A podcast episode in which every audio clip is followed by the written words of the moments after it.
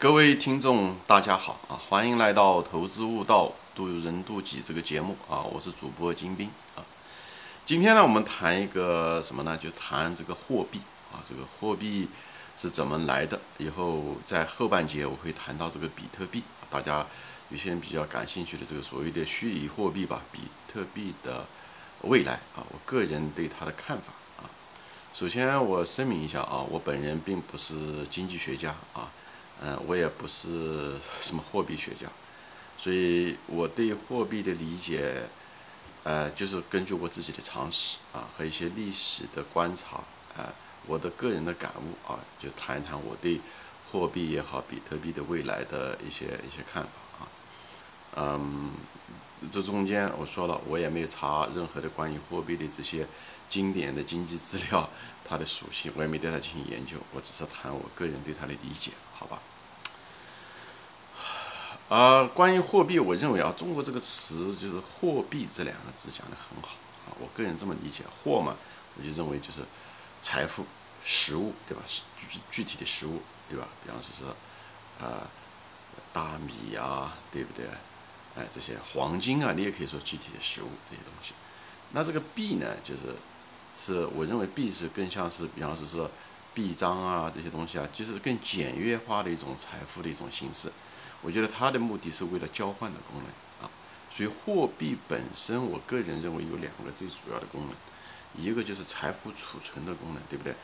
嗯，比方说说你家里面储存多少黄金啊，储存多少大米呀，那个都是，对吧？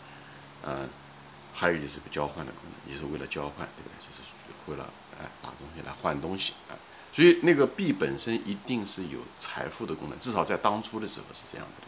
人们是这样，比方说以前在农村的时候，多少，呃，呃，中国农村的时候啊，这东西值多少钱啊？或者是你的工资是多少？哎，他讲，哎，这个县官的工资是每年是五十斤大米，对吧？那五十担大米，哎，他就是拿大米作为一种 一种方式来给这个人发工资，给这个县官发工资就是五十担大米。但是他发的时候不一定说一定是实物型的，用五十担大米给他，对不对？很可能是用五十担大米的市场的。一个价格比他给他多少黄金，对不对？或者给他多少白银？我就我认为是，所以货币的本身的最原始的功能，它一定有这个属性，有这个货物的属性，也就是财富的属性，也就是有这个资源的属性。所以它是一种财富储存的功能。比方说，一个土财主，对不对？他他讲他家有多少财富，对不对？他很可能就是家里面储了多少粮仓，那个就是他的财富，对不对？他有可能家里面就是放到床垫底下放了，比方说是五十两黄金，那个也是他的储存的财富。所以那个。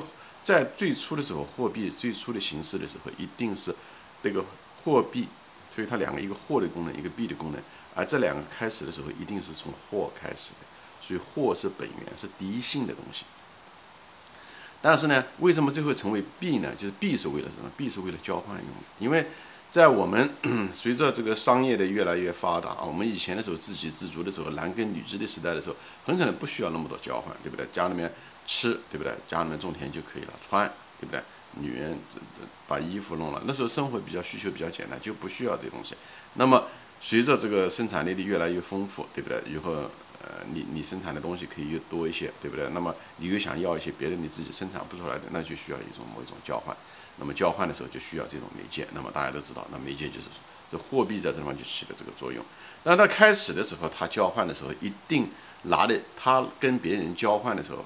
它这中间的媒介那个东西是一定是值钱的，所以以前的时候可能是最原始的时候啊，不是最最原始，至少是当初的时候没有那种金银币的时候，很可能是大米，米对不对？我我换了以后，因为米可以换来就可以用啊，对不对？比方说，我这是个我这个人是个铁匠，对不对？我不种田，那么我怎么样子呃呃吃到饭了，他就拿这个东西跟某一个人换，比方说，或者是他说想换一个要要衣服吧，他就比方说想。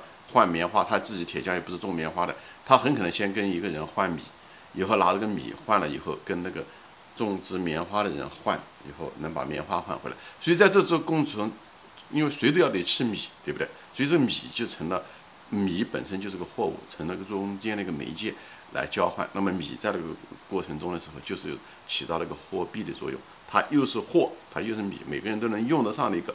实物以后呢，又可以作为交换，所以我认为货币开始的时候，它本身它是有货的功能是很强很强，是第一性的。以后在这中间又起到一种交换的功能。但总之来说，任何货币都有这两个功能：财富储存的功能，就是我不一定拿来交换，我是拿来储存，对吧？我东西多了，我家里面财富多了，对不对？我不希望，呃，我呃打铁打了那么多铁，我就把家里面的，你也可以把它存储在一起。但是如果交换起来比较麻烦嘛，所以呢，有些人他就是家里面就存储大米，哎，什么时候他需要的时候就拿一部分米跟人家换就行了。所以这个地方。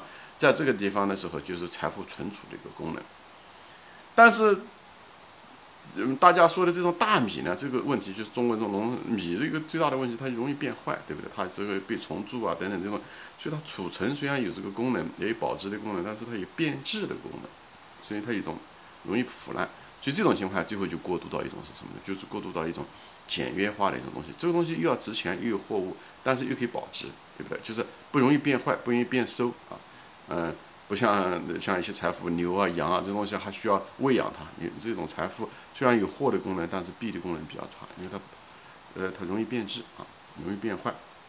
所以这种情况下，人们就用了一种更保值的一种方式，就是黄金啊、白银啊、铜啊，对不对？这种东西就用这种贵金属。那么这种东西，因为本身它就稀少，对吧？还有一个就是它需要劳工来不断的劳，对吧？呃，采矿啊、炼啊，这东西都需要生命的时间的，所以它。它这个就代替了大米这些以前第一个阶段的时候这种食物的功能，所以这样子的话，开采本身就需要成本，对不对？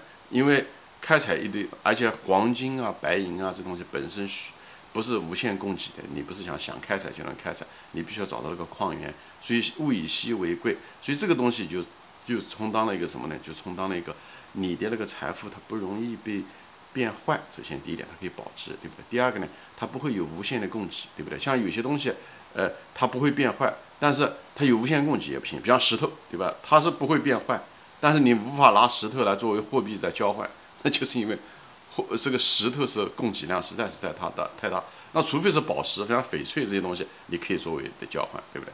所以，但是这石头不容易切割，所以在交换上的时候也有难度，对不对？比方说，所以黄金啊、白银啊。铜啊，它金属它有一种可塑性，它可以把它切成一两啊、半两啊，对不对？这样子，哎，这样它，所以这就是为什么，呃，世界各地的很多文明最后的用黄金和铜，呃，白银作为一种交换，这些这些也是因为它是一种金属的容易切割的一种属性，还有不容易变坏，还有一个稀有性。因为任何一个东西，如果任何一个财富再有用，就像水一样的，对不对？空气一样的，它是无限供给，那么它虽然有非常。最好的使用功能却没有一个作为一个商品的一种财富的一个功能就在这，好吧？这里我就不展开说了啊，这里我就不展开说了。那么，所以货物的第一个阶段的时候就是这个功能，货是第一性的啊，它有储存和交换的功能。那么，币是派生出来的，是为了交换用的一种方式，所以交换的需要，好吧？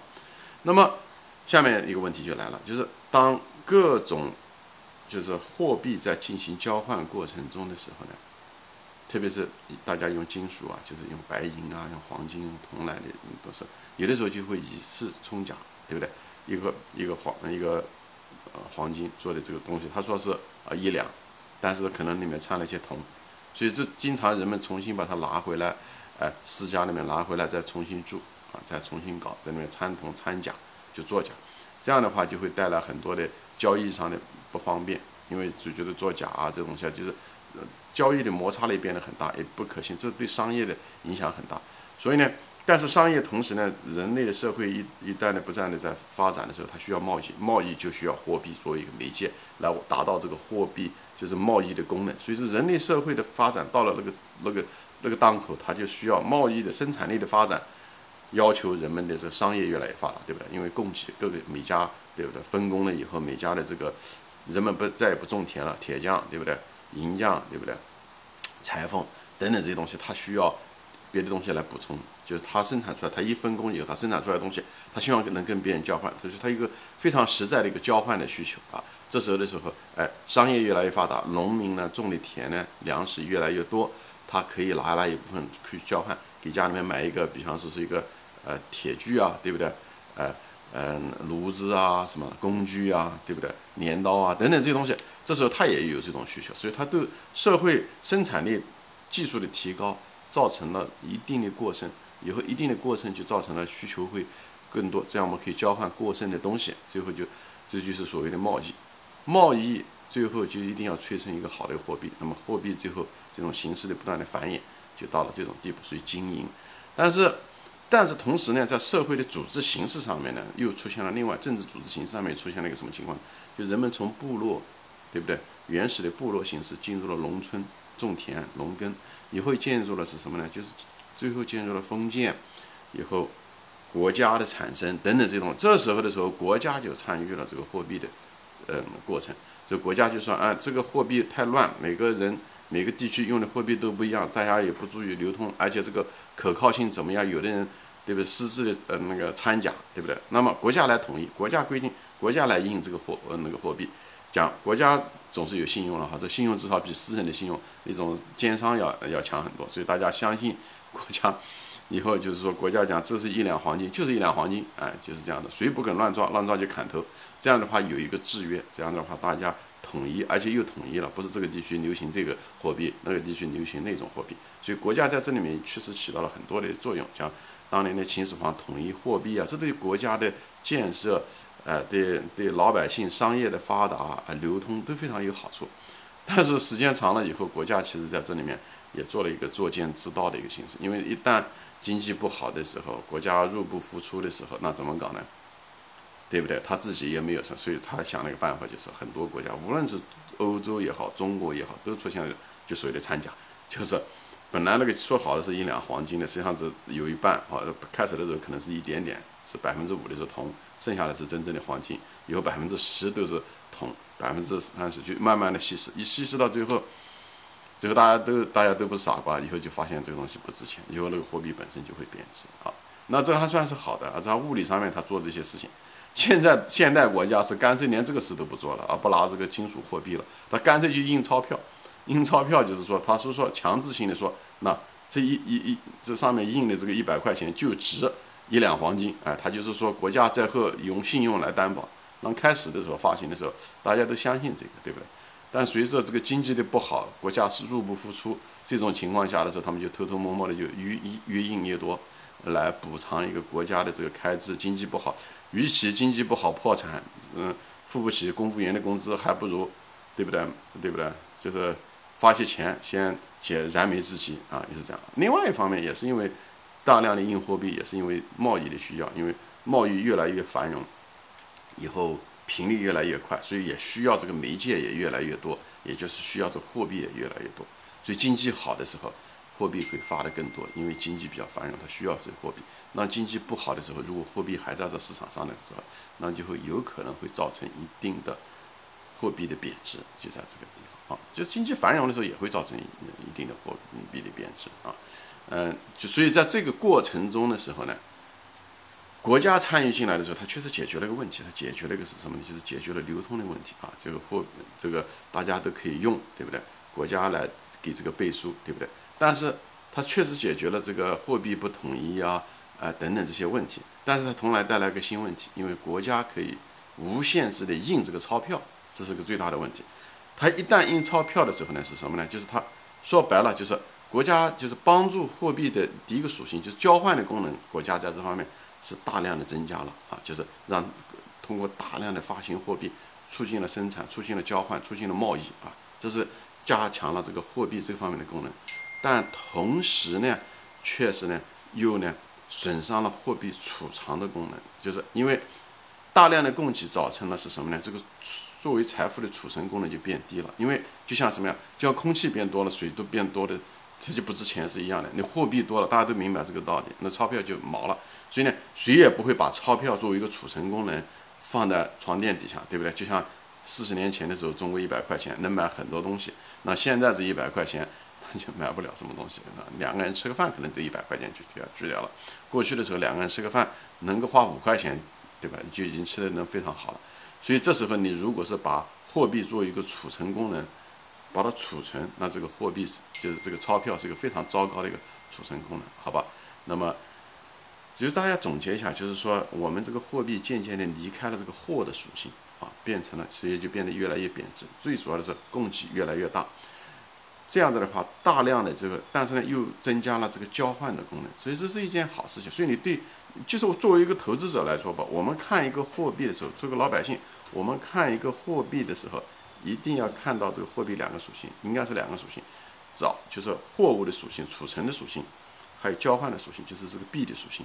但是这个东西两个之间是互换的啊。早期的时候，货的属性更强，币是派派生出来的，为了交换的作用。但现在呢，这个这个属性呢，这两个字还开始颠倒。那就变成了币的属性更强，是为了交换的作用，还有一种储存的功能呢，其实在下降。所以呢，你要作为一个投资者，我们一定要看到，这不是个学术问题，这是一个很实实在在关系到每个人生活的问题。所以，既然它储存的功能在下降，你就不能拿这个货币作为一个储存功能，也就是说，你不能把钱放到床垫底下，这是第一，对不对？第二，你也不能把钱随随便便放到银行里面，因为银行里面它你只能收百分之一到二的利息，那那你你这个财富是在不断的在缩水，因为你还赶不上通货膨胀。所以这就是为什么币的属性，你对这个储存的属性越来越低。那么我下一集就会讲，比特币在这个货币中起到什么作作用？这它是一个，其实比特币在这里面是一个在货币的历史进程中是一个革命性的一个变化。我下一集会说，好吧？今天就说到这里啊，谢谢大家收看，我们下次再见。